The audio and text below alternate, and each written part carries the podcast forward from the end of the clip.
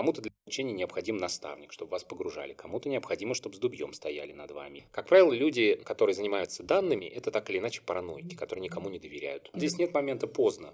Типа, о, вам уже поздно собирать данные, лучше не начинать. Не бывает поздно.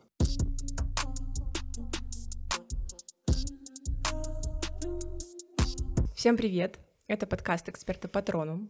Мы работаем в прежнем режиме, пишем третий сезон и говорим о различных подходах к проектированию образования.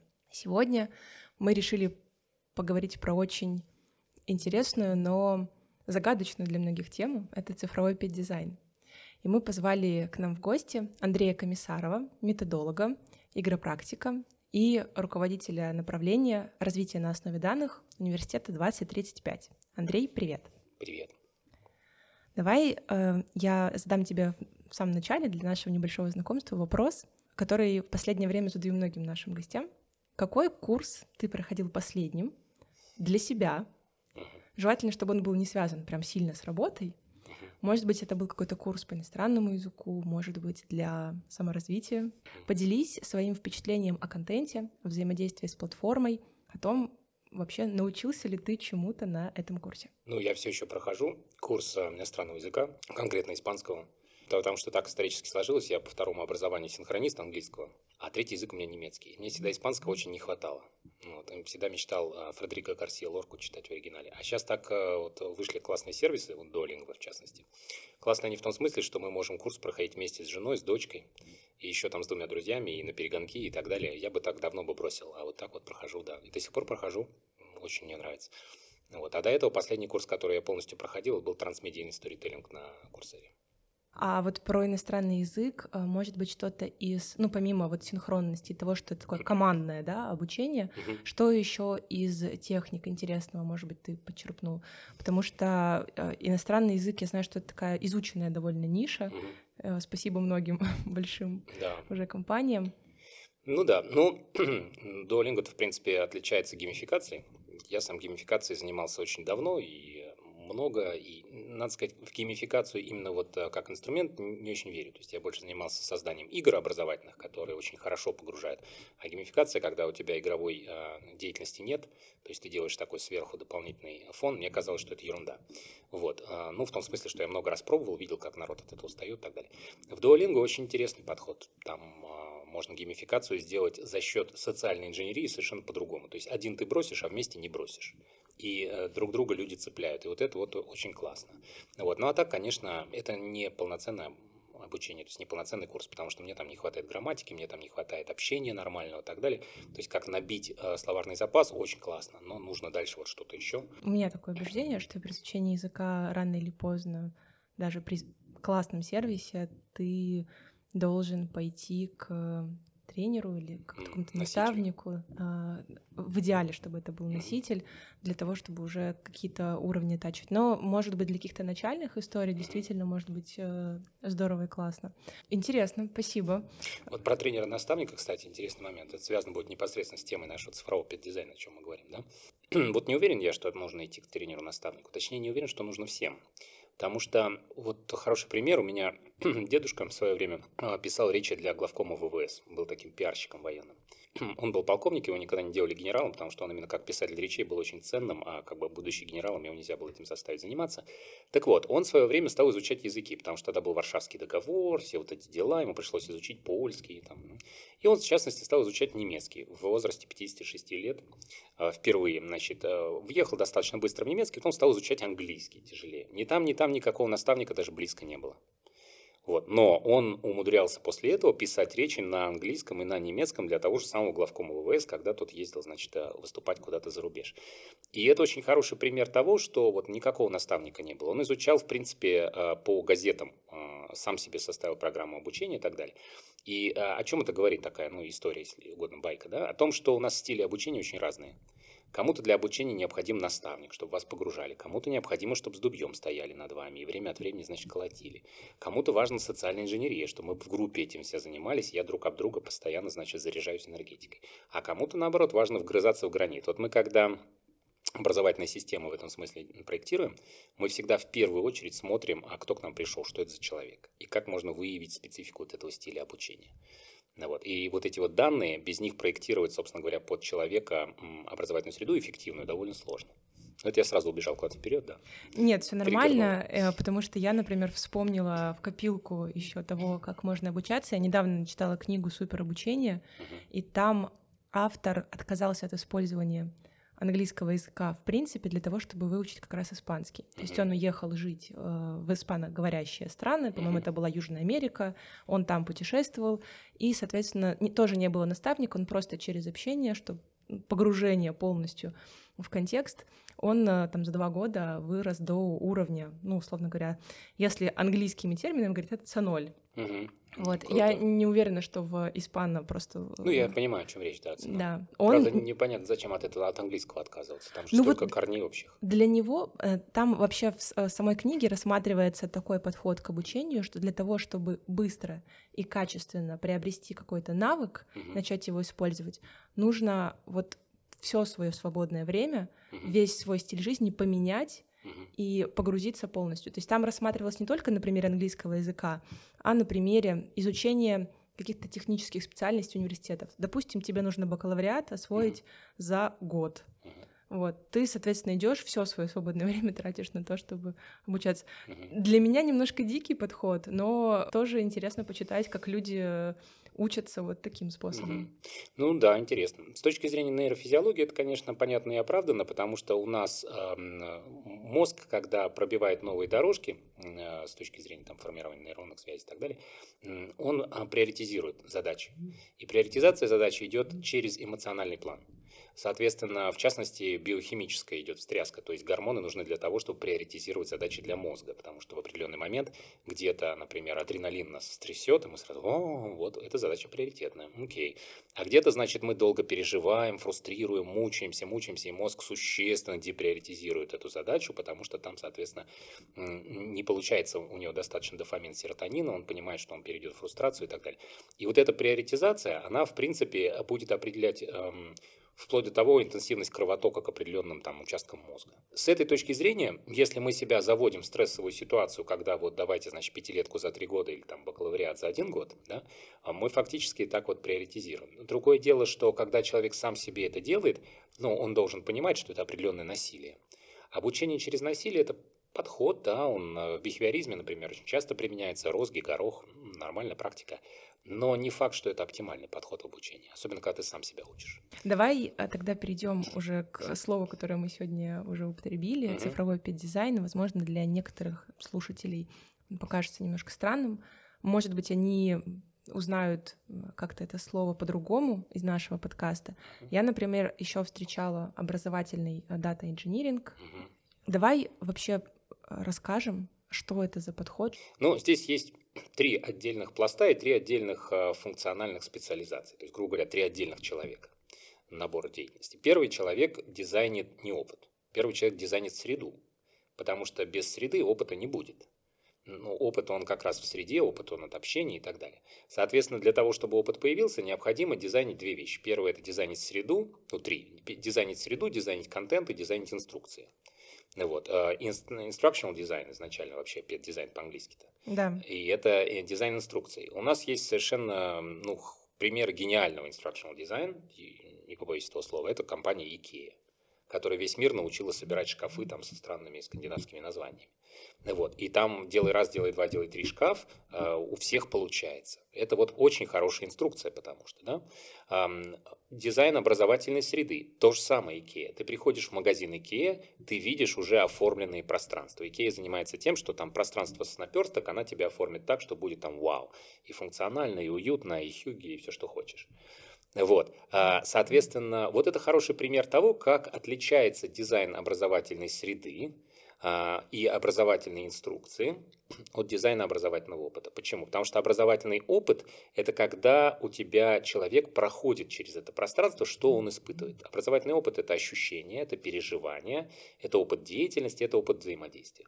С точки зрения дизайна образовательного опыта есть очень хорошая такая модель, называется модель сообщества исследователей. Это статья примерно 99 года которая говорит о том, что есть три базовые составляющие.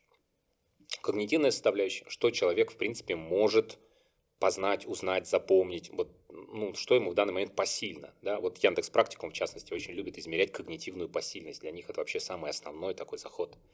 Вот. Посильно, не посильно. Окей. А по Выгодскому, например, есть такое понятие строительные леса по Выгодскому. То есть, чтобы изучить Б, нужно сначала изучить А, потом нужно еще что-то изучить, еще что-то, и тогда только. Вот. Соответственно, вот это когнитивный подход, это когнитивный элемент первый. Второй элемент педагогический. Какие педагогические практики? А будем ли мы человеку просто давать книжку в зубы и вперед, обучайся? Или мы ему скажем, нет, у нас тут вот игровая вселенная, у нас нарратив, у нас вот там и много народу вместе с тобой, и все мы эльфы, и мы пляшем в лесу, и заодно случайно ты выучил испанский язык. Ну, так исторически сложилось. Да, такой педагогический подход. Или мы говорим, нет, у нас там стажировка, проектная деятельность в какой-то испаноговорящей среде, и ты вынужден общаться с латиноамериканскими и выучишь испанский язык. Вот. И э, вот этот вот педагогический подход, собственно, педагогические все элементы и то, как упакован контент, это второй кусок. А третий кусок – это социальный, социальная инженерия. А с кем ты? Ты один или ты с кем-то, или ты в команде, и, и какая у тебя роль, и как эта роль влияет на то, что с тобой происходит и так далее. И вот это сочетание трех вещей, то есть когнитивная посильность, насколько ты можешь, понимаешь, можешь запомнить и так далее, насколько ты социально вовлечен, и как это все педагогически дается, вот это все вместе и дает, порождает э, эмоции, порождает опыт, порождает переживания, э, которые мы можем потом как-то трекать и смотреть. Дальше, поскольку мы с вами все-таки ну, в 21 веке живем, да, когда у нас тут вот данные, новая нефть, все дела, можно на это на все поставить слой данных и сказать, хорошо, а давайте теперь посмотрим на это с точки зрения там, доказательного обучения. Да, вот как доказать, что а, социальная динамика здесь была достаточной или что она повлияла на эффективность обучения? Как доказать, что когнитивно посильно это? Да, вот опять же, что и практикум делать. Как доказать, что ваша игра зашла? Они все сказали, боже мой, что это вообще было, кошмар какой. Вот. А, то есть для всего этого собираются определенные метрики. И эти метрики собираются на данных. И эти данные как раз и есть цифровой след. Но для того, чтобы эти данные собрать, их нужно сначала спроектировать. Потому что в цифровом следе есть одна, один такой главный посыл. Это если ты собираешь все подряд, как правило, дело, ты собрал мусор. Потому что тебе нужно понимать, зачем ты это делаешь. Должна быть хотя бы какая-то гипотеза относительно того, почему именно эти данные, именно здесь, именно в такой последовательности ты собираешь, что ты на этом сделаешь. Да, данные, они нанизываются на разные контексты и смыслы. Если просто брать такой, ну, кучу данных, ничего хорошего не получится. Поэтому вот образовательный дата инжиниринг, о котором ты говорила, кстати, термин, который я в свое время вел в обиход, когда делал профстандарт специалиста по анализу от цифрового следа. Россия, кстати, единственное государство в мире, где такой профстандарт вообще есть. В прошлом году вышел в Минтруде, была большая наша такая, большая маленькая победа. Вот, э, так вот, э, образовательный дата инжиниринг – это, собственно, сбор, очистка, данные всегда грязные, сбор, очистка, а, анализ, интерпретация и визуализация данных. Педагогический дизайн а, цифровой – это проектирование образовательной среды, образовательного контента и образовательных инструкций так, чтобы ты понимала, в каком месте ты возьмешь какие данные. Дизайн образовательного опыта – это проектирование возможных переживаний, ощущений, эмоций, опыта человека так, чтобы ты собирала данные про самого человека. Например, диагностические данные или данные цифрового следа взаимодействий, данные цифрового следа командных взаимодействий. Вот так это все взаимосвязано. По сути, это три разные функциональные позиции, но педагогический дизайн и дизайн образовательного опыта очень часто смешивают, потому что акценты бывают разные, в зависимости от того, на самом деле, сколько у тебя человек. Давай с тобой поговорим про задачи, uh-huh. для которых может использоваться именно такой подход. Потому что кажется, что все упирается в то, для чего мы хотим собирать данные. Да. Вот смотри, здесь очень все просто. Цифровой педдизайн, дизайн образовательного опыта отличается от простого дизайна, а, педдизайна и дизайна образовательного опыта не цифрового только одним, что тут у тебя есть данные, чтобы подтвердить, что твои гипотезы верны, а тут у тебя нет данных, чтобы подтвердить, что твои гипотезы верны. Здесь вопрос исключительно в доказательном обучении, то, что называется по-английски evidence-based learning. Соответственно, либо у тебя evidence какой-то есть, то есть есть конкретные свидетельства, доказательства, данные, ты их можешь сопоставить вместе, проанализировать и показать, вот смотрите. Либо ты говоришь, ребята, у меня в дипломе написано эксперт, Поверьте моей экспертности и отстаньте от меня. Я же вам все сделал, все работает. Ну и хорошо. А, это подход, который отличает данные от неданных. Как правило, люди, которые занимаются данными, это так или иначе параноики, которые никому не доверяют. Люди с очень таким толстым критическим мышлением, которое отовсюду вылезает и начинает, значит, говорить, а вы уверены, а вот тут вот точно, вот это вот. И, в принципе, любое обучение – это исследование. Вот. Если мы говорим про то, зачем учим, а, есть несколько стандартных совершенно парадигм, которые исторически развивались. Да, это бихевиористская парадигма, которая говорит, мы учим, чтобы, приобрести, чтобы дать возможность человеку приобрести новое поведение. Типичная бихевиористская парадигма, например, это какая-нибудь вот бурса, вот взять очерки бурсы, да, церковно-приходская школа, значит, там нужно, чтобы поведение было сначала неправильным, потом оно стало правильным, это основа. Армия, то же самое, нужно, значит, понимать, что правильное поведение такое-то, такое-то, такое-то. И вот ты его приобрел, и все. А другой заход – это заход когнитивистский, когда мы говорим, что обучение нужно для того, чтобы приобрести знания. Да?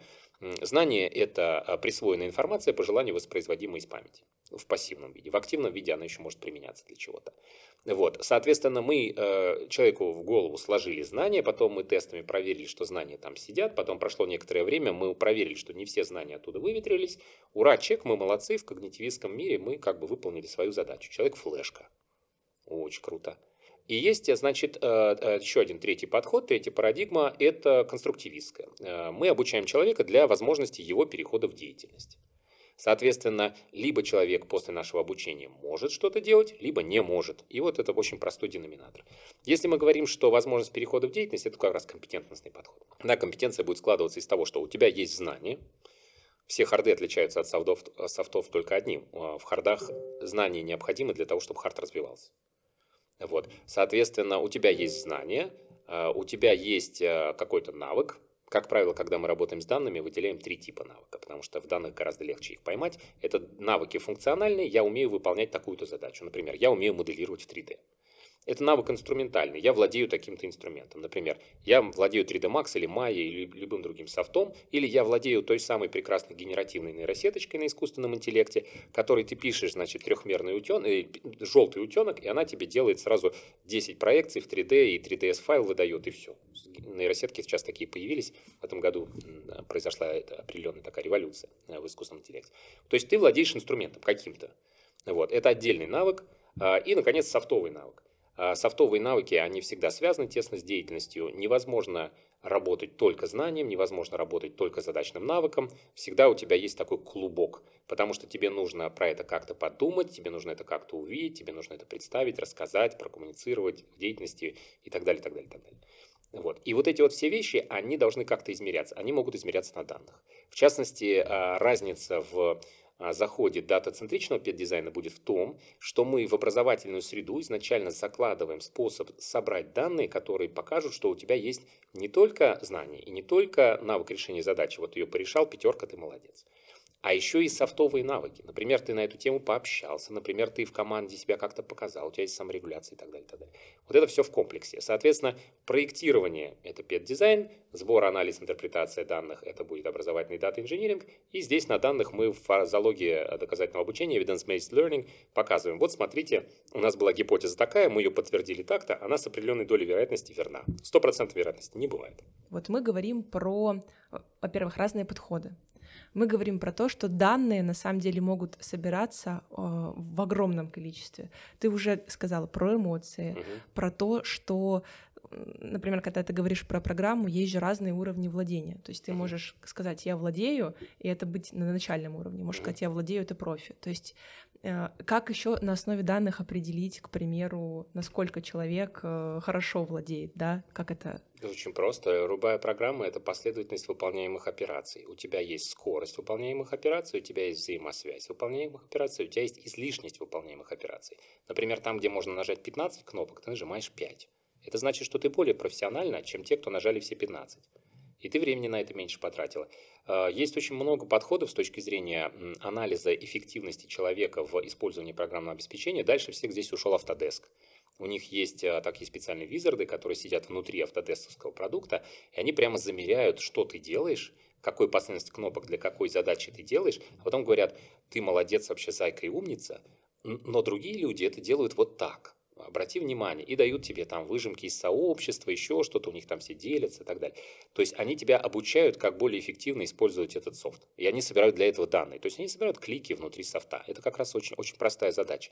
Гораздо сложнее а, подходить к анализу данных какого-то инструмента а, более такого м, обыденного. Например, а, перьевая ручка или долото. Да, потому что долото не дает столько данных, сколько дает Autodesk. И, но это тоже можно. То есть ты, давай сейчас сначала, э, получается, вот именно в рамках цифрового педдизайна у нас будет отличие в том, что раньше преподаватель посмотрит, как ты выполняешь какие-то команды и скажет, ну, можно сделать по-другому, и покажет тебе, и скажет, ну, недостаточно хорошо.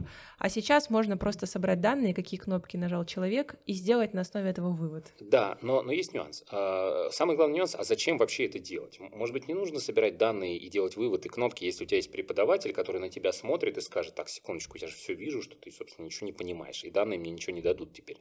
Вот. А, цифровая трансформация, вся вот эта вот прекрасная цифра, она нужна только там, где у тебя э, недостаточная прозрачность, то есть, например, преподаватель не видит, либо у тебя слишком много людей, то есть нужна массовая индивидуализация. Вообще цифра больше всего в образовании нужна именно для массовой индивидуализации. Один человек, 10 человек, 30 человек вполне справится преподаватель. 10 тысяч человек. Здравствуй, преподаватель, что ты нам скажешь? Вот. Понимаешь, э, вопрос идет именно о, о таком. Вот сейчас один из очень интересных эм, значит, проектов, которые я делаю, ну, я в основном сейчас проекты делаю на основе искусственного интеллекта, так исторически сложилось. Вот. Это проект цифрового двойника. Цифровой двойник преподавателя.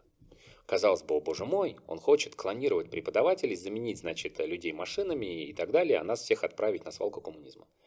Не совсем так. Значит, у нас сейчас возникает ситуация, когда мы анализируем а, то, как преподаватели преподают в вузах, в данном случае не в корпоративном обучении, хотя в корпоративном обучении потом этих же самых лучших вузовских привлекают. Мы видим, что у одних преподавателей а, гораздо выше успеваемость студентов, выше вовлеченность студентов, а, сложнее материал, который они дают, а, другие совершенно, другая обратная связь от студентов, и банально студенты лучше трудоустраиваются после этих конкретных преподавателей. Грубо говоря, не все йогурты одинаково полезны. Вот. И мы можем сказать, что у нас есть преподаватели, у которых коэффициент усвоения материала значительно выше. Не будем сейчас говорить о том, почему это происходит. Просто скажем, что вот такой преподаватель. Значит, мы можем этого преподавателя дать большему количеству студентов. Например, мы его сейчас даем там 100 студентам или 200 студентам, а я хочу дать его 200 тысячам студентов по какой-то специфическому направлению.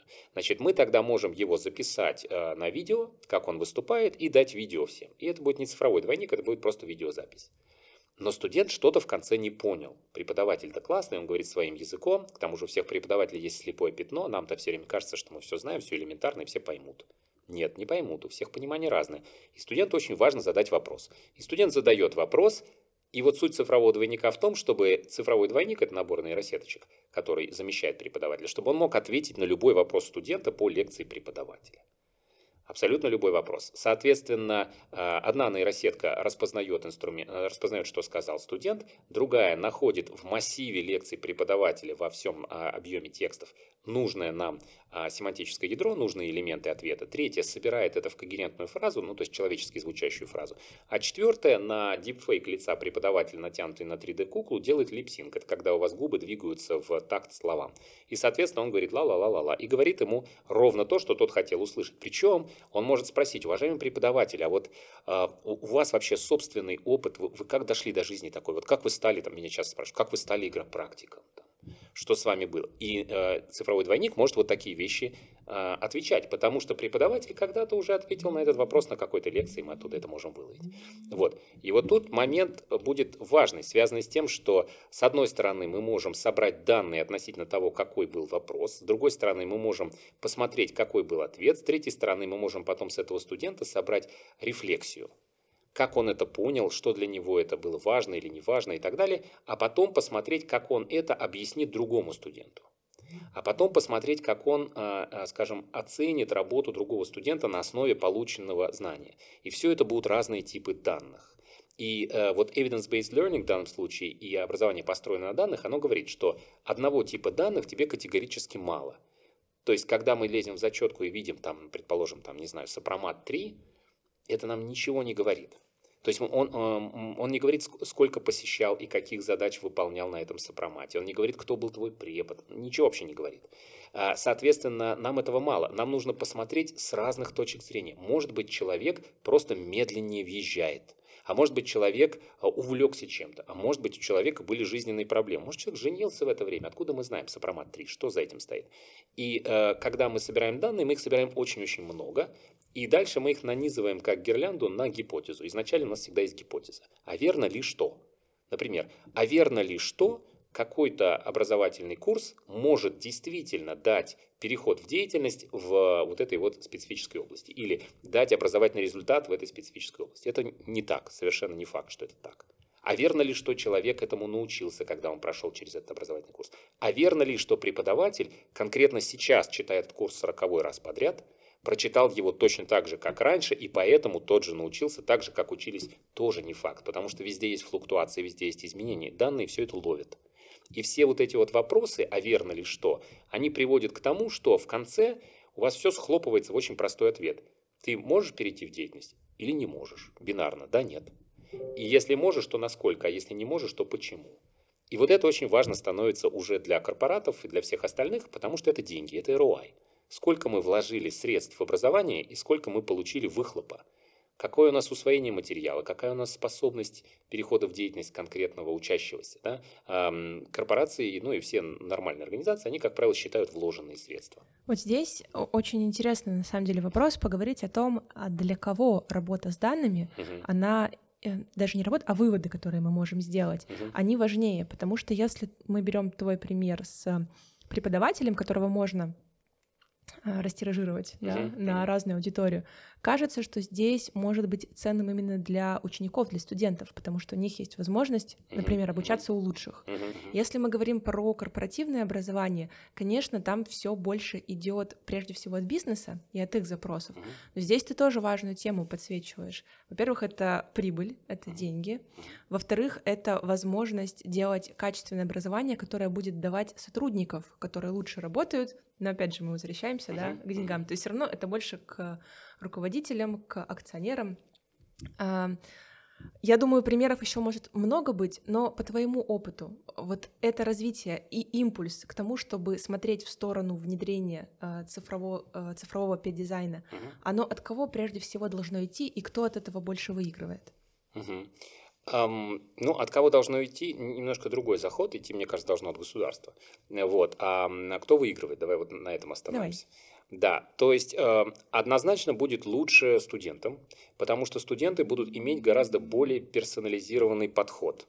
А, то есть мы можем иметь возможность э, к студентам выйти с их личными спецификами, их личными потребностями, с их личным, а, например, режимом воспринятия информации да, и так далее. То есть максимально персонализировано, и в этом смысле эффективность будет лучше. Есть большое количество сейчас, сейчас очень интересно идет расслоение студентов вот в таком достаточно нежном возрасте, скажем, 17 лет. Мы можем увидеть тех, кто учится на там, пяти разных курсах одновременно – потому что собирает себя как какого-то там э, суперробота, значит, по кусочкам. И тех, кто забивает на все болт. Вот. И это будут одни и те же люди из одних и тех же примерно социальных слоев и даже одной и той же школы. Это просто подход будет разный.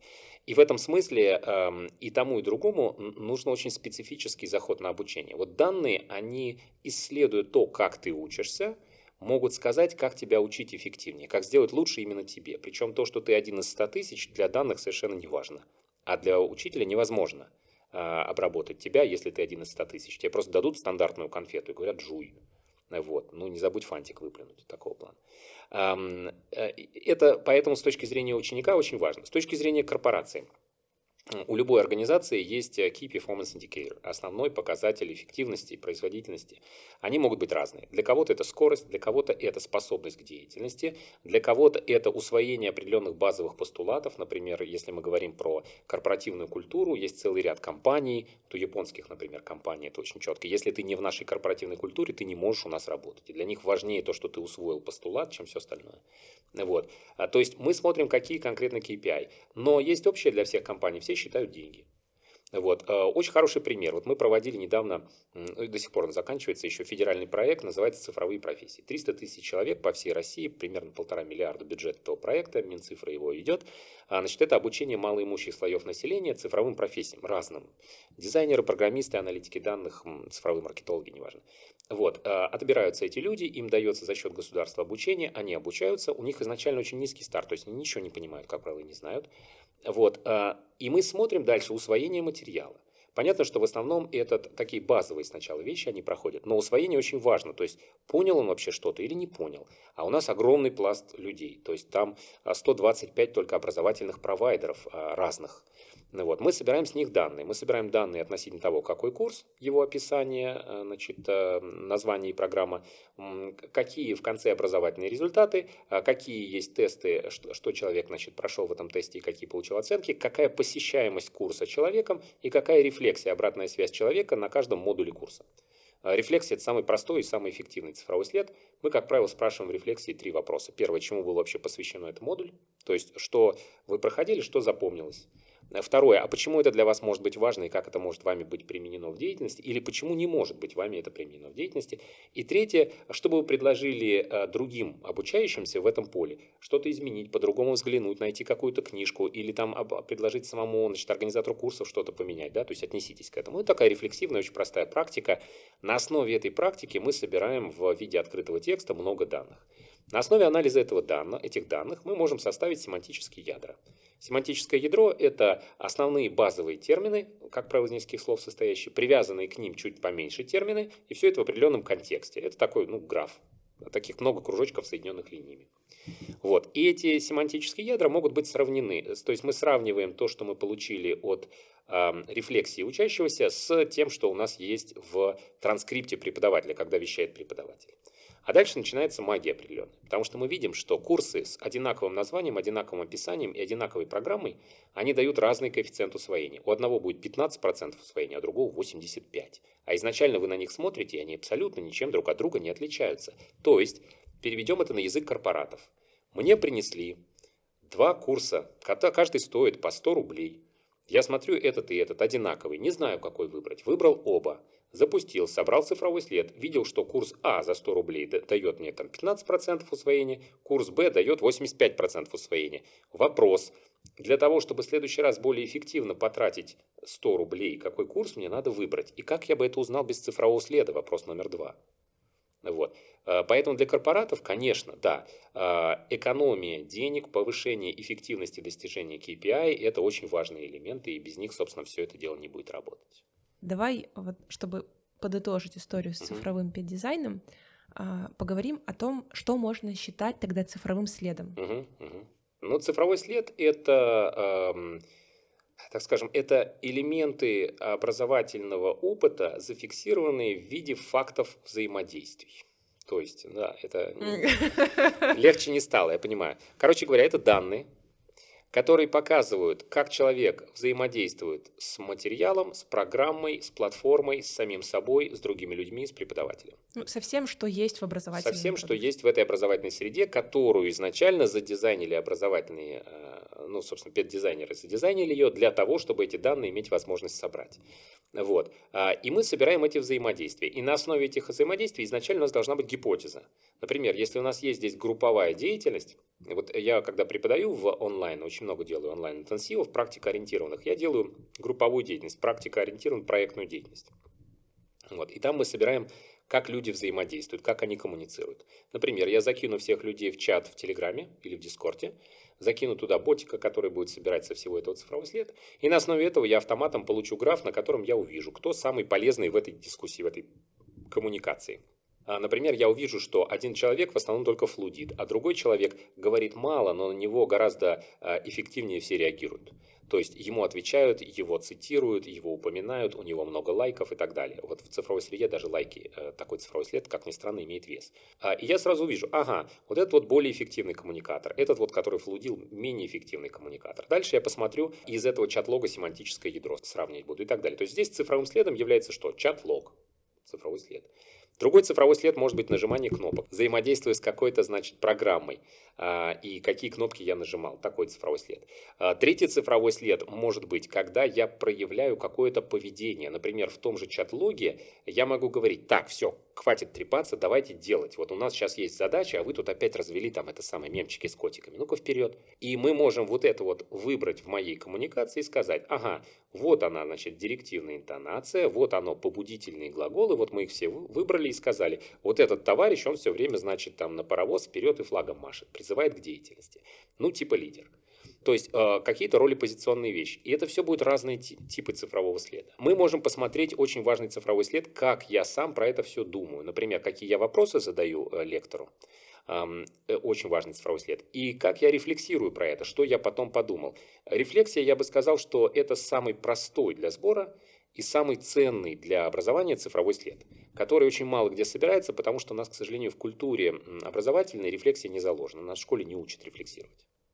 Ну, выучил, пошел и все. Ну да, оценка есть в табеле, что еще надо? Вперед. Вот ты про оценки, когда говорила, я очень удержалась, чтобы не сказать о том, что ты как будто бы даже сторонник того, что всю систему а, оценивания текущую, потому что тройка это же не только с университета начинается, это со школы Со начинается. школы, да. Я со школами тоже работаю. Я, я же изначально начал-то, я говорю, что у меня детей много, да, мне их надо было как-то учить. Поэтому я в первую очередь стал дизайнить школы. У нас есть школа Юна в городе Дубна, там 140 человек детей. Вот, я уже 9 выпусков ЕГЭ, так что со школами тоже я много работал. Ну, вот к тому, что начинать, по всей видимости, кажется, не надо именно с, со школ, потому что вот эта система оценивания 2, 3, 4, 5 школ, по-моему, тоже еще, я не, я не знаю. Бывает, да. Кому-то бывает.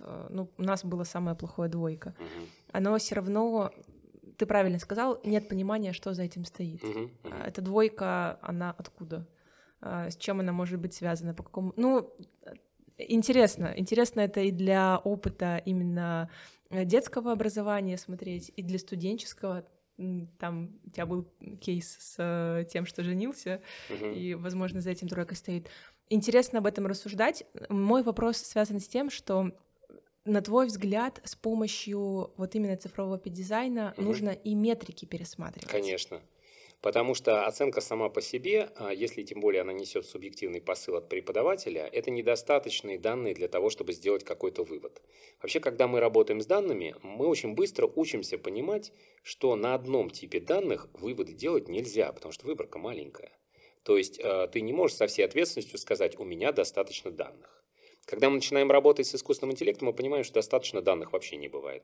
И 100% э, по значит, уверенности тоже не бывает, потому что есть огромное количество дополнительных факторов, которые влияют и так далее. И значит, что когда мы оцениваем деятельность человека, нам нужно, ну, как минимум, делать триангуляцию, то есть как минимум три разных типа данных.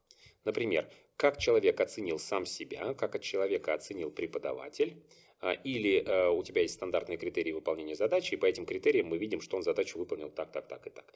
И как этого человека оценили другие. Потому что, может быть, эту задачу он выполнил, и сам по себе он считает, что он молодец, а все остальные скажут, ну он вообще такая редиска, просто не хотим даже рядом с ним сидеть, понимаешь? И ты понимаешь, что человек-то э, хардовую часть задачи-то он выдюжил, а вот с софтами что-то там поплыло явно. А в деятельности на одних хартах не выйдешь, потому что потом ты этого человека кидаешь в деятельность, все говорят, вот с ним, да никогда в жизни вообще, вы что? И вот софты.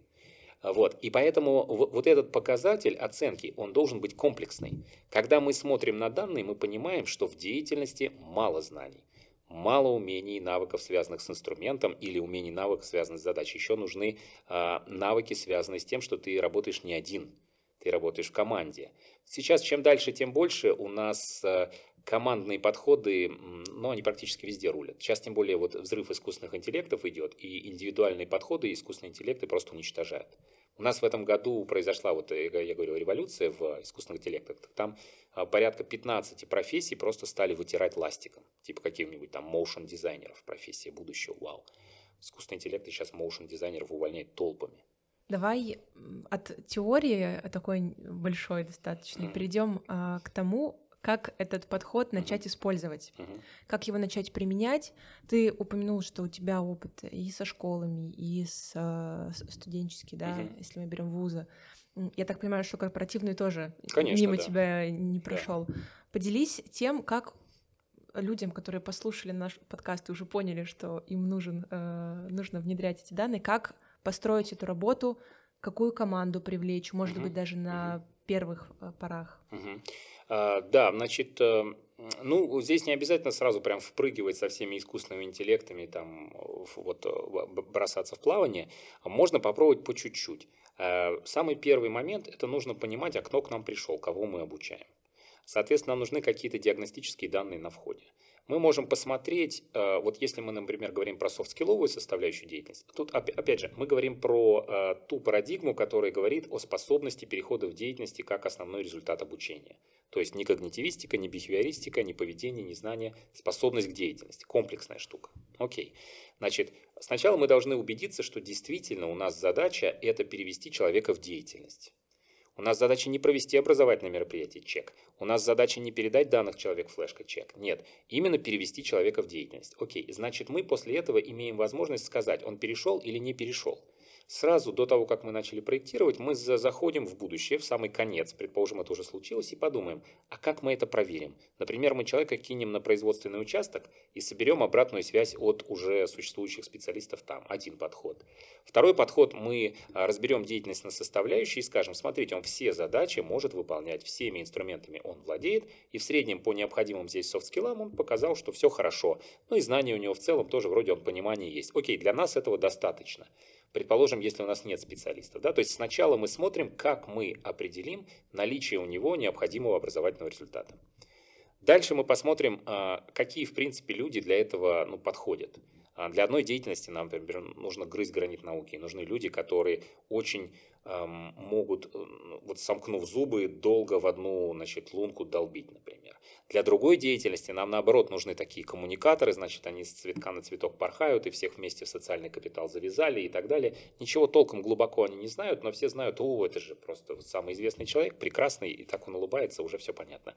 Вот, это другая деятельность. Соответственно, мы э, после этого создаем э, рубрикатор образовательных результатов. То есть мы смотрим, что для нашей деятельности надо, какие конкретно э, задачи выполнить, какими конкретно инструментами овладеть, какие знания или понимания получить и какие софт-скиллы продемонстрировать продемонстрировать. Окей, мы это сделали. После этого мы либо на входе людей как-то фильтруем диагностикой, то есть отбираем тех, ну, кому это пойдет, тех, кому это не пойдет. Очень часто люди обучаются плохо, потому что деятельность им не подходит, а люди этого не знают. Вот. И после этого мы посмотрим, ага, теперь у нас образовательная среда. Что вообще мы можем с нее собрать? Вот мы можем людей э, заставить общаться или нет? Нет, они у нас, предположим, в асинхронном формате общаются просто в онлайне с тестом. Нельзя. Хорошо. А что у нас есть? Вот мы для этого в университете 2035 разработали такую штуку, называется значит, стандарт цифрового следа. Это такой нормативно-методический документ, который говорит, во-первых, э, как собрать качественный цифровой след, что с этим цифровым следом делать, а во-вторых, там есть значит, такая софтинка в вебе бесплатная, ты туда заходишь и говоришь, у меня задача по цифровому следу такая-то. И у меня технологические средства, предположим, такие-то. Вот у меня есть там какой-нибудь Яндекс Телемост и какой-нибудь Moodle. И хочу я вот это. И он тебе говорит, собирай это, это, это, это, там, там, там, там и там. Или он тебе говорит, «А, у меня просто есть Яндекс Телемост и Moodle, и я не знаю, чего я могу захотеть, но вот они у меня есть. Он предлагает тебе, да? Да, и он тебе предлагает, ты можешь захотеть вот это, вот это, вот это, для этого собери вот это, вот это, вот это. Вот. А, значит, э, э, это такой, ну, элементарный, как вот собери шкаф с Икеей, да, instructional design подход. А, и, наконец, можно чуть более глубоко. Мы для этого делаем школы цифровой трансформации, где обучаем два типа людей. Это а, цифровые педдизайнеры и образовательные дата-инженеры. То есть те, кто проектируют образовательную среду и образовательный опыт, и те, кто собирают эти данные и потом их анализируют. Это тоже вопрос двухнедельного курса, но очень, правда, интенсивного, и мы тоже туда людей отбираем. Вот, а, и можно в это перейти. Дальше кто нужен? Вот у тебя был вопрос, какая команда. Во-первых, тебе нужен какой-то один человек, который держит вот эту вот э, гуманитарно-цифровую часть то есть который понимает за образование. Он понимает, зачем образование, он понимает, какой будет образовательный опыт, какая образовательная среда. Это либо э, педдизайнер, либо дизайнер образовательного опыта, ну, эти вещи иногда схлопывают и друг с другом смешивают, а, э, либо э, образовательный методолог, который именно гуманитарную часть образования понимает. А второй человек – это который техническую часть понимает. То есть данные же есть данные, вот они придут тебе по протоколу там xAPI или SCORM, что с этим SCORM делать, JSON-файл, что это вообще такое. Человек должен вот этими всеми вещами оперировать и понимать, и анализировать данные и так далее. То есть это какой-то либо дата-инженер, либо дата-аналитик, либо в нашем случае вот специалист по образовательному дата-инженерингу. В базе вот эти два человека – это костяк команды. Дальше можно нарастить больше технарей, или больше гуманитариев, или там какой-нибудь коммуникатор пойдет со всеми поговорить. Ну, в зависимости от задачи там уже. Да, или навигаторов ты накидаешь людям в команды, и они будут с них еще внутри данные в формате аквариума собирать. Но а, все так или иначе идет вот от двух направлений. Более гуманитарное проектирование и более техническая обработка данных.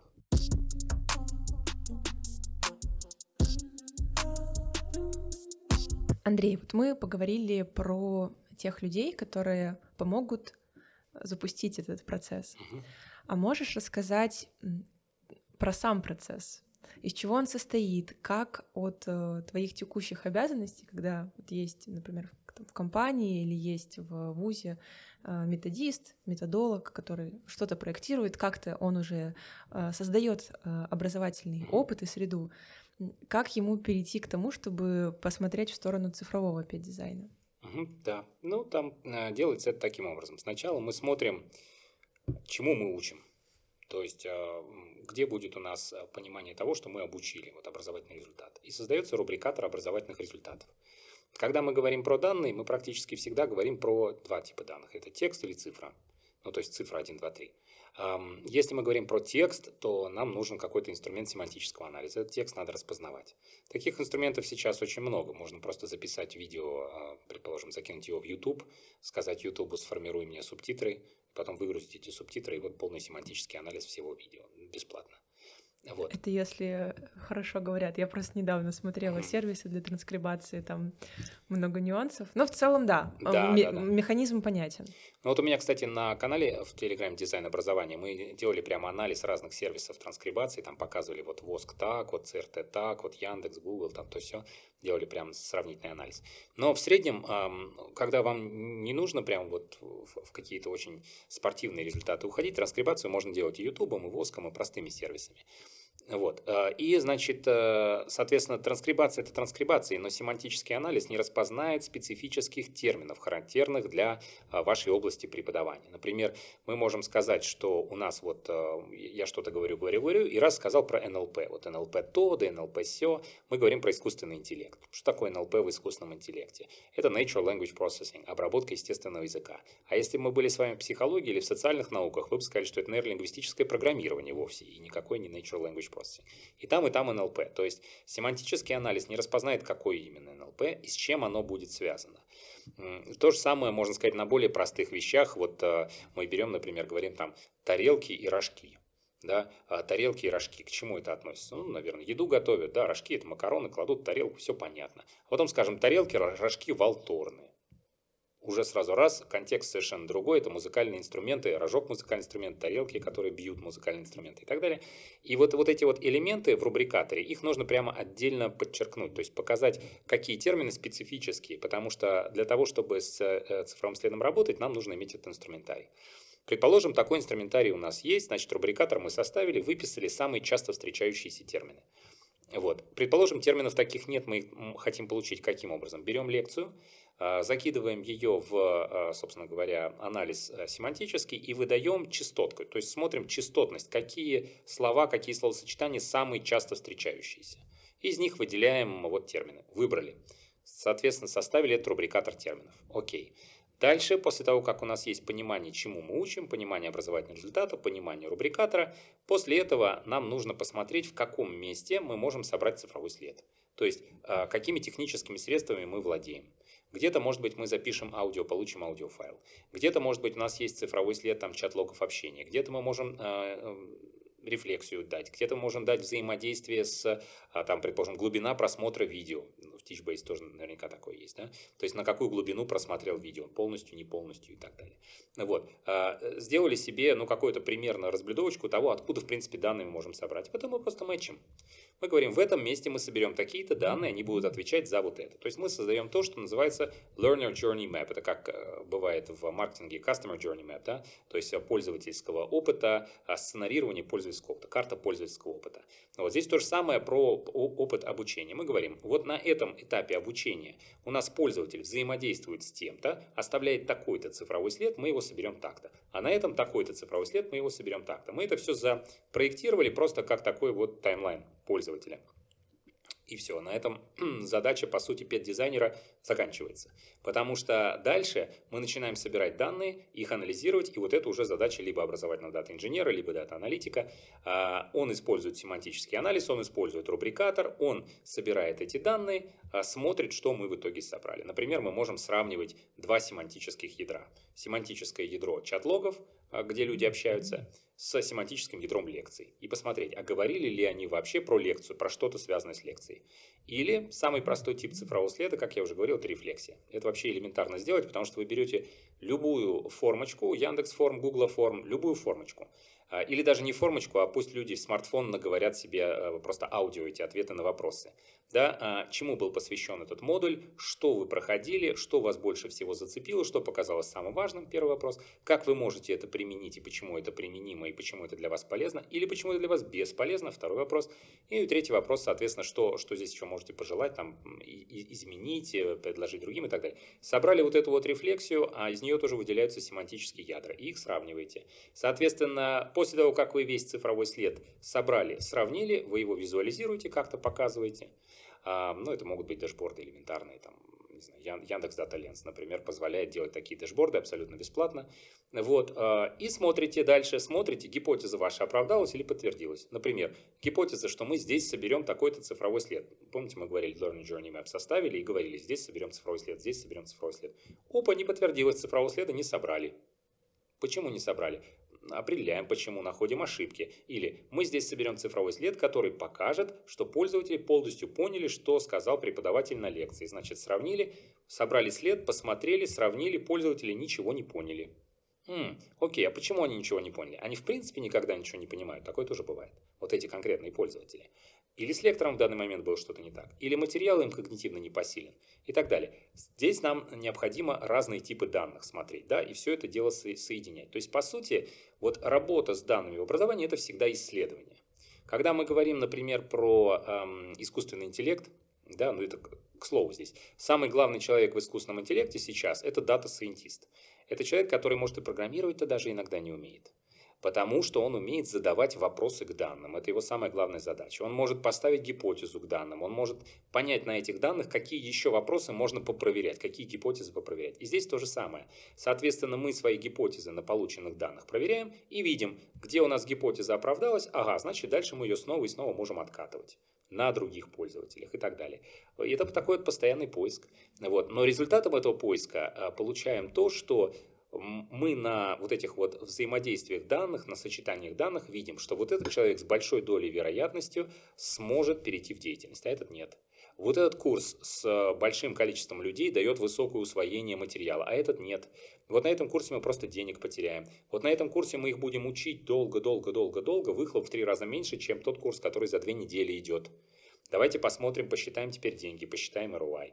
Здесь можно а, вообще чисто в деньги уйти, чисто эффективность мерить, если у нас есть четкие метрики KPI. А если, предположим, нет четких метрик, это что же такая задача бывает? Как выработать метрики? Мы возьмем все вот эти данные, чтобы потом сказать, ага, теперь мы поняли на основе этих данных, что наши KPI обучения здесь будут вот такие. Раньше мы этого не знали.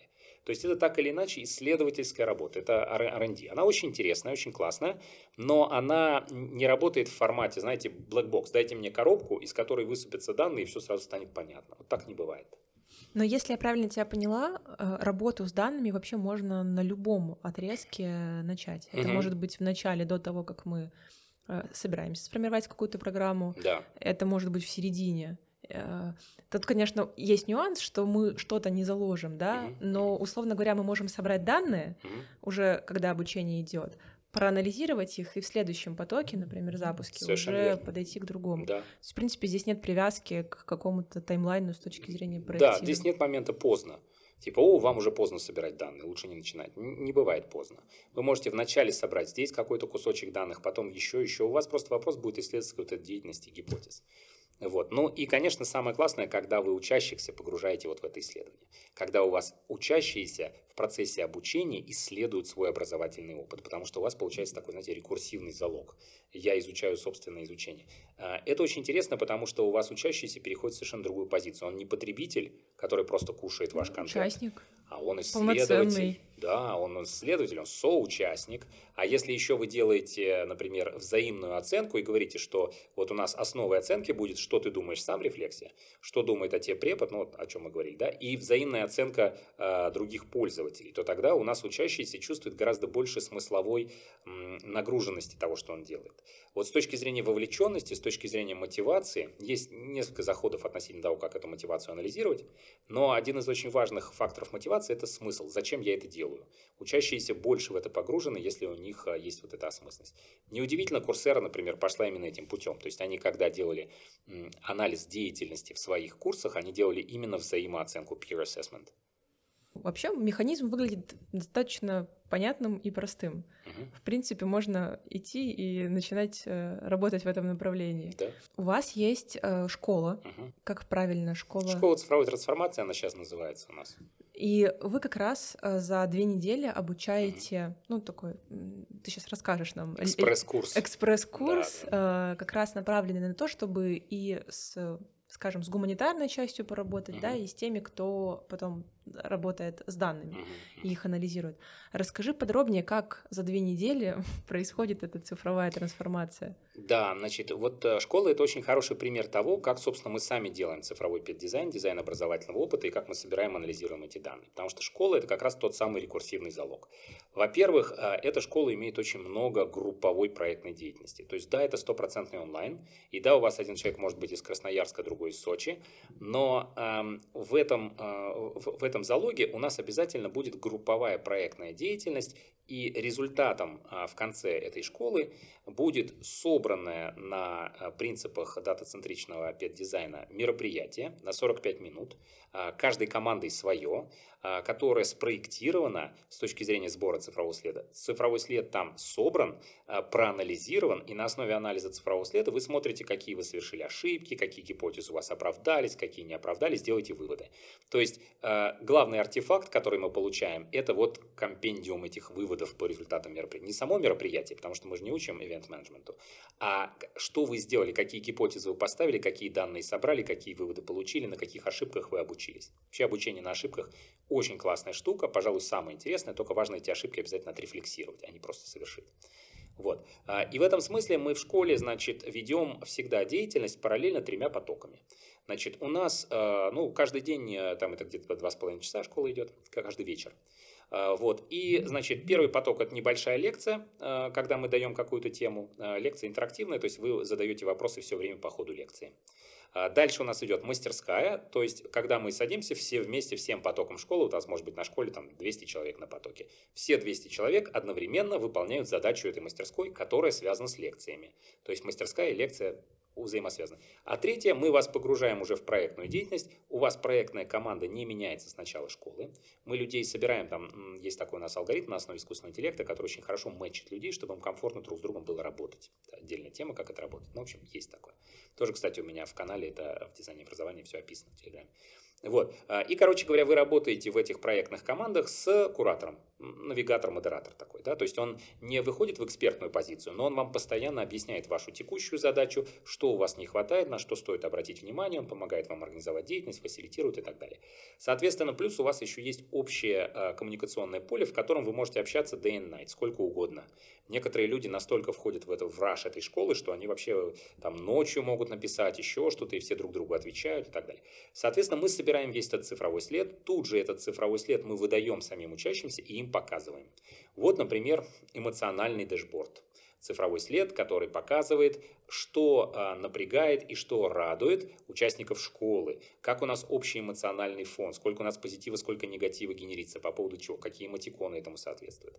Вот у нас а, семантические ядра, цифровой след каждого дня, поскольку, как я уже сказал, в каждом дне у вас будет лекция и мастерская, и а, проектная деятельность связана друг с другом тематически, то семантическое ядро будет общее. Оно получается из чат-логов, о чем люди общаются, сравнение первого семантического ядра, из рефлексий, что люди оставили как рефлексию, те вопросы, о которых я говорил, и, собственно, самих лекций и мастер-классов. Соответственно, у нас есть три цвета в этом тематическом ядре семантическом, и мы видим, как они пересекаются. Процент пересечения показывает нам, насколько на том же языке, как и мы, говорят наши учащиеся. Мы смотрим, как это повышается, понижается, как это завис, зависит от а, тематики. Вот. А дальше мы смотрим групповую динамику. Это очень важно, потому что в школе обязательно групповая деятельность. Мы смотрим, как люди общаются, мы смотрим, какая коммуникация, мы смотрим анализ 360 в деятельности, какие функции и как они распределяют в проекте. Потому что а, вот когда мы цифровой след собираем групповой деятельности, самый сложный момент – это как выделить индивидуальный результат из группового результата. Вы можете сказать, проект классный, группа справилась, все зайки. Ну, все зайки, но девочка Катя, предположим, все делала, а остальные ходили и умный вид делали. Вот. И это нужно понять на данных. А, соответственно, кто что делал, кто какую функцию выполнял. Поэтому у нас в школе есть такой уникальный заход. Две программы идут в параллели и переплетаются. И вы в школе не понимаете, какой вы получите сертификат до самого конца школы, потому что этому будет соответствовать всего лишь анализ вашего цифрового следа.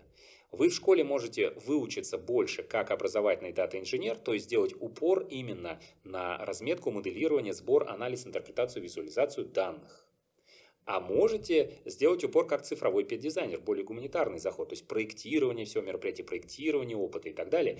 И мы на основе собранных всех данных вашего индивидуального образовательного опыта мы поймем, чему вы обучились. Вы обучиться можете как более тому, так и более другому. У нас есть два а, сертификата ДПО. В зависимости от того, что показывает ваш цифровой след, мы выдаем вам тот или иной сертификат на школе. То есть без геймификации все равно не обошлось. Ну, и такая условная геймификация. Ну, условная, но все равно. Да, но есть, да. В геймификации есть такой очень важный хук, такой крючок, да, называется тайна. Тайна, да. До да, конца да. нужно тайну сохранить. И вот эта вот тайна, она здесь очень драйвит. Есть ли у тебя какое-то понимание, на каких все-таки программах, на долгих или коротких, на смешанных или на полностью асинхронных, или это полностью должно быть какое-то обучение, например, офлайн, mm-hmm. к примеру. А я правильно понимаю, смешанные имеется в виду синхрон, асинхрон смешанные? Ой, да, мы сейчас с тобой... Э, Потому что смешанный же может быть гибрид офлайн онлайн. Да, да, да. Смешанные асинхрон синхрон. Асинхрон синхрон, окей, да. Я также понимаю смешанные. А, да, ну продолжительность программы не имеет значения. А, количество людей тоже не имеет значения. Чем больше, тем более эффективно мы будем на данных, потому что у нас прозрачность понижается, а, учитель не может всего этого, даже гениальный учитель не может всего этого увидеть у такого количества людей. Соответственно, чем больше людей, тем выше а, полезность данных. Это просто такая шкала. Вот. А что касается синхрона-синхрон, я очень верю в групповую работу, очень верю в социальную динамику. А, и даже когда мы людей вначале анализируем на предмет того, а, в чем специфика их индивидуального стиля обучения, у нас встречаются отдельные интроверты, социопаты, которым вот дайте книжку и не трогайте меня, но их вообще единицы. И на статистически они, как бы погрешность это ничтожно. То есть в основном люди предпочитают общаться все-таки вместе обучиться вместе и так далее, с одной стороны. С другой стороны, если вы людей не мэчите, умным образом у вас попадется две одинаково лидерские, например, дамы в команде, и они будут, или там а, два альфа-самца в команде, и они будут на себя тянуть, значит, одеяло, чтобы понимать, кто громче, значит, себя в грудь стучит. До тех пор, пока они это не решат, деятельность в команде нормально не пойдет. А это значит, что социальная инженерия должна быть на уровне вот именно моделирования команды с самого начала. А это значит, мы должны заранее знать, как человек себя поведет, а это значит, мы должны собрать диагностические данные. И без этого мы можем напороться на проблему, в то, казалось бы, ну что им в группе-то не работается, проектное обучение, мы им все дали, а они там чем занимаются, ай-яй-яй. А это просто потому, что мы не тех людей смычили. Вот. А, и в этом смысле эм, мы можем начать вообще очень просто. Ну, я как бы показываю все шаги основные. Мы можем сказать, что не будем собирать команду, сделаем вообще полный асинхрон и так далее. Вот самое-самое простое, что э, есть, э, э, так скажем, фейковый синхрон, вот то, что делает Курсера, когда все асинхронно отработали каждый сам по себе, и вы породили какой-то артефакт, артефакт, например, выполнение какой-то задачи, решение кейса, еще чего-то. А потом, опять же, каждый сам по себе анализирует вот эти вот чужие артефакты. Он не в реальном это времени, поэтому это не синхрон. Но мы получили эти данные, это данные взаимодействия, это взаимодействие участников, и на них мы получили дополнительные вещи. Вот Курсера пошла этим путем и собрала сразу огромное количество данных на обратной связи. Можно даже без этого пойти. Пойти. Можно сказать, что мы просто соберем обратную связь, рефлексию, но она должна быть не в формате «вам понравилось, вам не понравилось, вы предпочли бы, не предпочли бы», вот это, нет. Она должна быть в формате смыслово, что вы вынули, что у вас осталось в голове и зачем вообще оно вам надо, какое у вас к этому эмоциональное отношение. Это можно сделать не в программе, это можно сделать в элементарной формочке. Это можно просто дать людям наговорить на телефон и закинуть голосовухами там, в Телеграм. Да? Это самый простой э, вариант, но крайне полезного цифрового следа.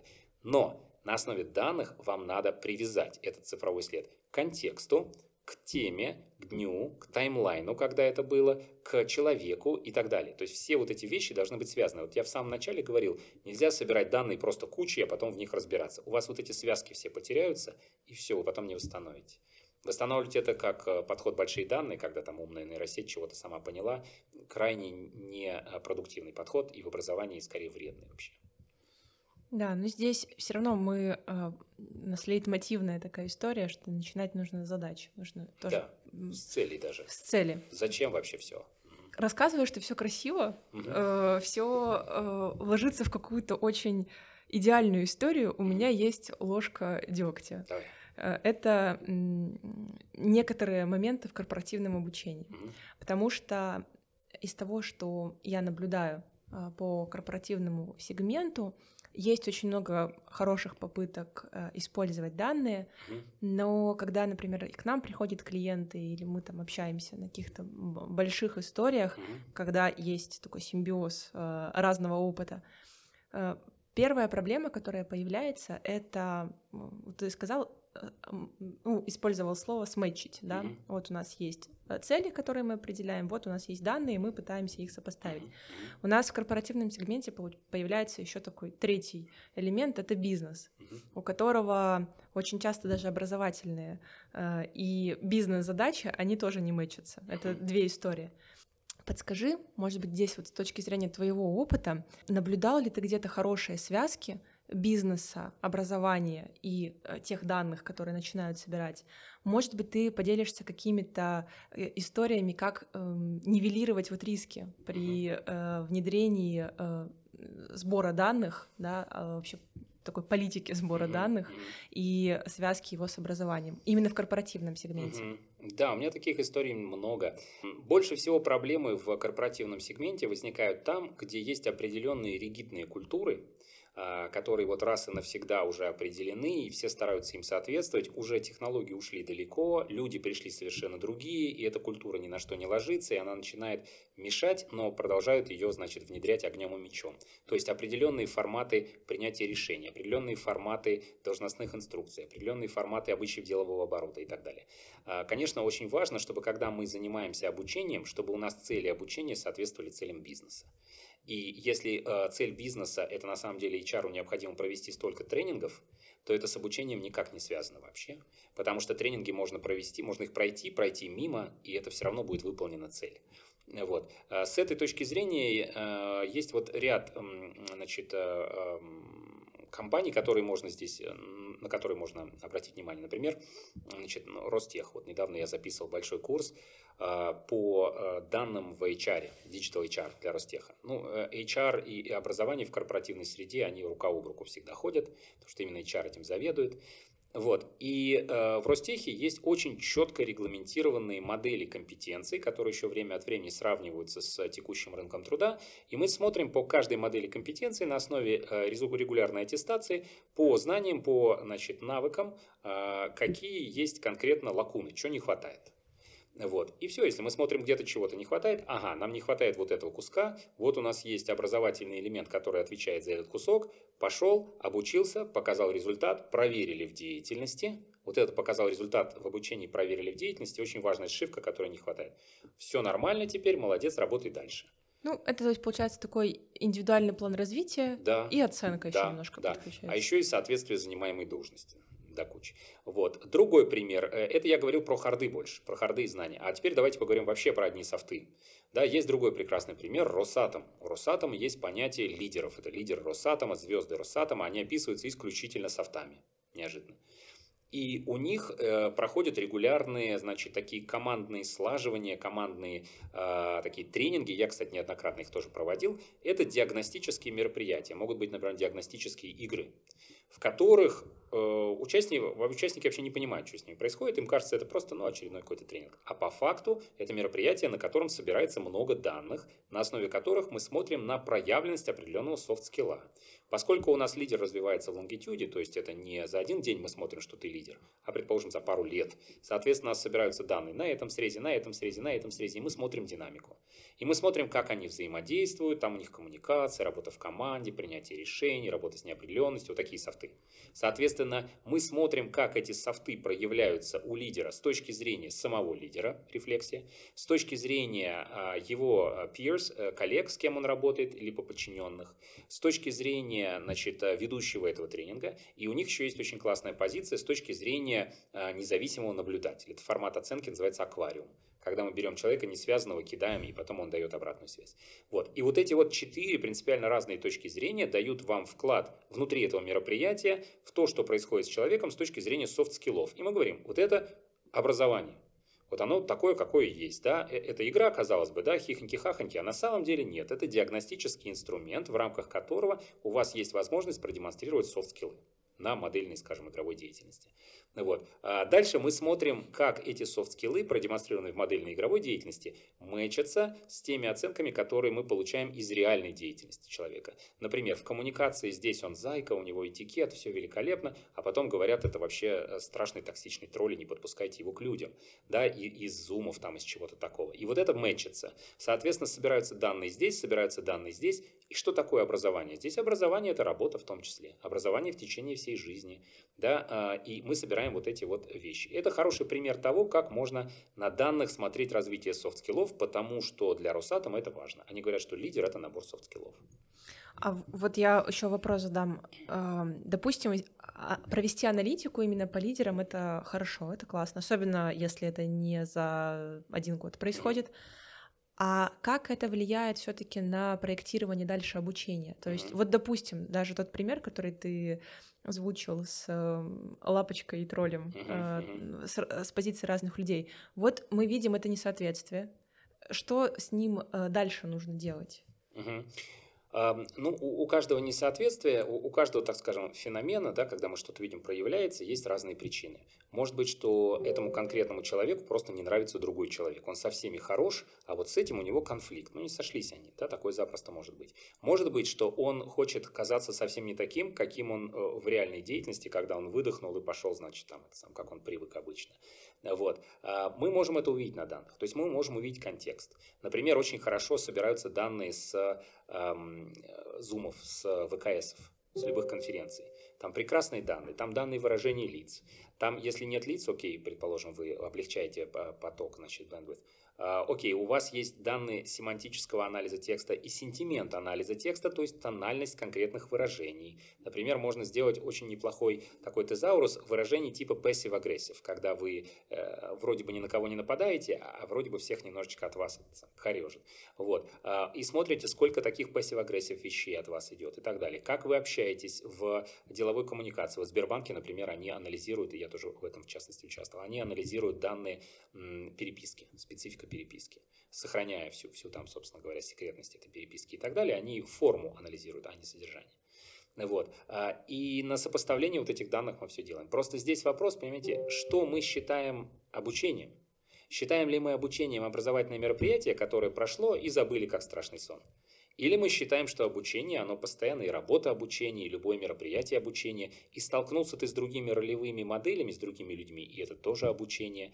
Бизнес-завтрак – прекрасное обучение, метап – великолепное обучение. И есть огромное количество людей, которые гораздо эффективнее научатся на бизнес-завтраке и метапе, чем нежели на онлайн-курсе или книжке, потому что у них совершенно по-другому мозг работает. Я знаешь, здесь скорее в какой связке говорила, что э, это классно, что все эти э, выводы можно сделать с помощью данных. Вопрос лишь в том, что происходит дальше. Э, я, естественно, рассматриваю там любой корпоративный университет с позиции, ну, что они пропагандируют lifelong learning, иначе довольно тяжело. Ну, это идеалистическая картина. Ну, э, хорошо, не то, что они флаг несут и говорят только так, но все равно мы даже в небольших, это не, даже не от размера бизнеса зависит, но все понимают, что меняется продукт, меняются технологии, потребители меняются. То есть если ты хочешь бизнес адаптировать и хочешь, чтобы у тебя расширялись клиенты, они оставлялись, ну, нужно обучать своих сотрудников. Да, это так, но есть разница между понимают, говорят и делают. Ну, понимают, мы... но не говорят, не понимают, но говорят, а самое главное, делают или нет? Вот я как раз к связке делают. Допустим, э, у нас есть выводы о том, что у нас в команде токсичная среда. Uh-huh. Ну, мы это выяснили с помощью вот данных там с да. зумов, метапов и прочее. Что мы делаем дальше? Мы же можем пройти и сказать, ну, токсичная, ну, они же работают, что-то же делают. Uh-huh. Вопрос, как данные позволяют корректировать, например, подбор курсов или подбор мероприятий, что они дают именно для того, чтобы корректировать те результаты, которые ну, мы понимаем, что нужно скорректировать. Угу. Ну, мы уже тут перешли в культуру организации деятельности. Да, безусловно. Это очень классное направление. Я, кстати, тоже им занимаюсь. И у нас есть для этого а, инструментарий такой, называется корпоративная генетика, который анализирует культуру организации деятельности в компании. Мы сейчас в ХНС будем на 300 тысяч человек это делать. Вот. Это очень важно для образования, а, но если у вас, э, так скажем, есть подозрение на токсичную среду, то эта токсичная среда может быть э, из-за э, разных причин. У вас может быть внутри сидит один токсик, который всех заражает и мучает. Его можно просто увидеть и с ним дальше что-то сделать. Например, посмотреть, что у него в жизни не так или что его не устраивает и так далее. Он может быть не потому токсик, что он плохой, а потому что он обижен на кого-то, обижен там, на компанию, может, все что угодно. То есть, грубо говоря, проблема в человеке. Другое э, – это когда у вас проблема в устоявшихся протоколах коммуникации. В принципе, все построено так, что не будь ты токсиком, ты здесь не выживешь. Это другая штука. А третье – это если у вас есть э, внутри просто конфликт между конкретными людьми. Тогда можно… Э, мы можем на данных все эти вещи определить. И дальше э, все это тоже решается образованием, в принципе. Если у вас есть один человек, и мы диагностировали, что с ним проблема, это будет, э, ну, возможно, ему, предположим, просто он не умеет общаться. Может быть, он не токсик, может быть, он просто много матерится. Ну, бывают же такие дяденьки, да, он, он думает, что он по-доброму, а у него, значит, женский коллектив, и, и женщины воспринимают это как агрессия, а он, может быть, даже и комплимент им хотел сделать. Бывает такое. Вот, а, и вопрос так или иначе будет сводиться к ожиданиям. То есть, когда мы говорим про социальную инженерию, мы с вами комбинируем специфику воплощенных или невоплощенных ожиданий. Чего человек ожидал от себя, от других, от деятельности, от компании, чего он получил, и насколько это мэчится или не мэчится, и как можно с этим работать. Вот. Э, начали мы-то с чего? Что образовательные, э, собственно, среды и образовательный опыт в плане педдизайна состоит из трех элементов. Когнитивный, педагогический и социальный. Ожидания социальные, ожидания когнитивные, можешь, не можешь, ожидания педагогические, в каком виде. Так или иначе, опыт – это переживание. Переживание соответствует или не соответствует твоим ожиданиям. Мы с вами оперируем понятиями очень тонкими, гуманитарными, понятиями людей, понятиями эмоций. Вот. И образование здесь, оно ничем не отличается, э, не знаю, вот организацией семейной жизни, например. Там это будет только намного сложнее, намного тоньше, потому что там, не, не дай бог, сделаешь не в тот момент, не тот комплимент, вообще кошмар взрыв пакет. Вот. Но по сути это все то же самое. И когда мы говорим про дизайн образовательного опыта, мы очень тонко должны понимать, какие люди, в каких сочетаниях, с какими ожиданиями, в какой деятельности и что именно мы видим как эффективность. Вот так с этим работает. И данные помогают просто все это увидеть. Как я вначале говорил, да, данные повышают прозрачность и делают массовую индивидуализацию. А, мы работаем в компании, где 200 тысяч, 300 тысяч, 400 тысяч человек. Мы не знаем, кто у нас таланты. Одна из часто встречающихся проблем в компаниях. Талант менеджмент. А как определить талант? А кто вообще талант? А как на данных узнать? Талант – это человек, которому не наплевать на собственное развитие. Самый простой заход на таланты. Соответственно, если мы видим, что кому-то на себя не наплевать, и он серьезно думает о том или лежит в направлении собственного развития, то уже с ним уже можно работать. Андрей, спасибо тебе за такую насыщенную беседу. Э, мне кажется, э, люблю я остальные выпуски нашего подкаста, но мне кажется, сегодня мы практически, если не э, готовый алгоритм, ну, то как минимум 70%, 80% этого алгоритма дали, очень хочу попробовать э, попасть в твою школу, уже прям э, я захотела поэкспериментировать и пару своих э, гипотез проверить. Поэтому спасибо тебе, что поделился своими знаниями. Спасибо за приглашение. Да, это был подкаст «Эксперта Патроном». Всем пока.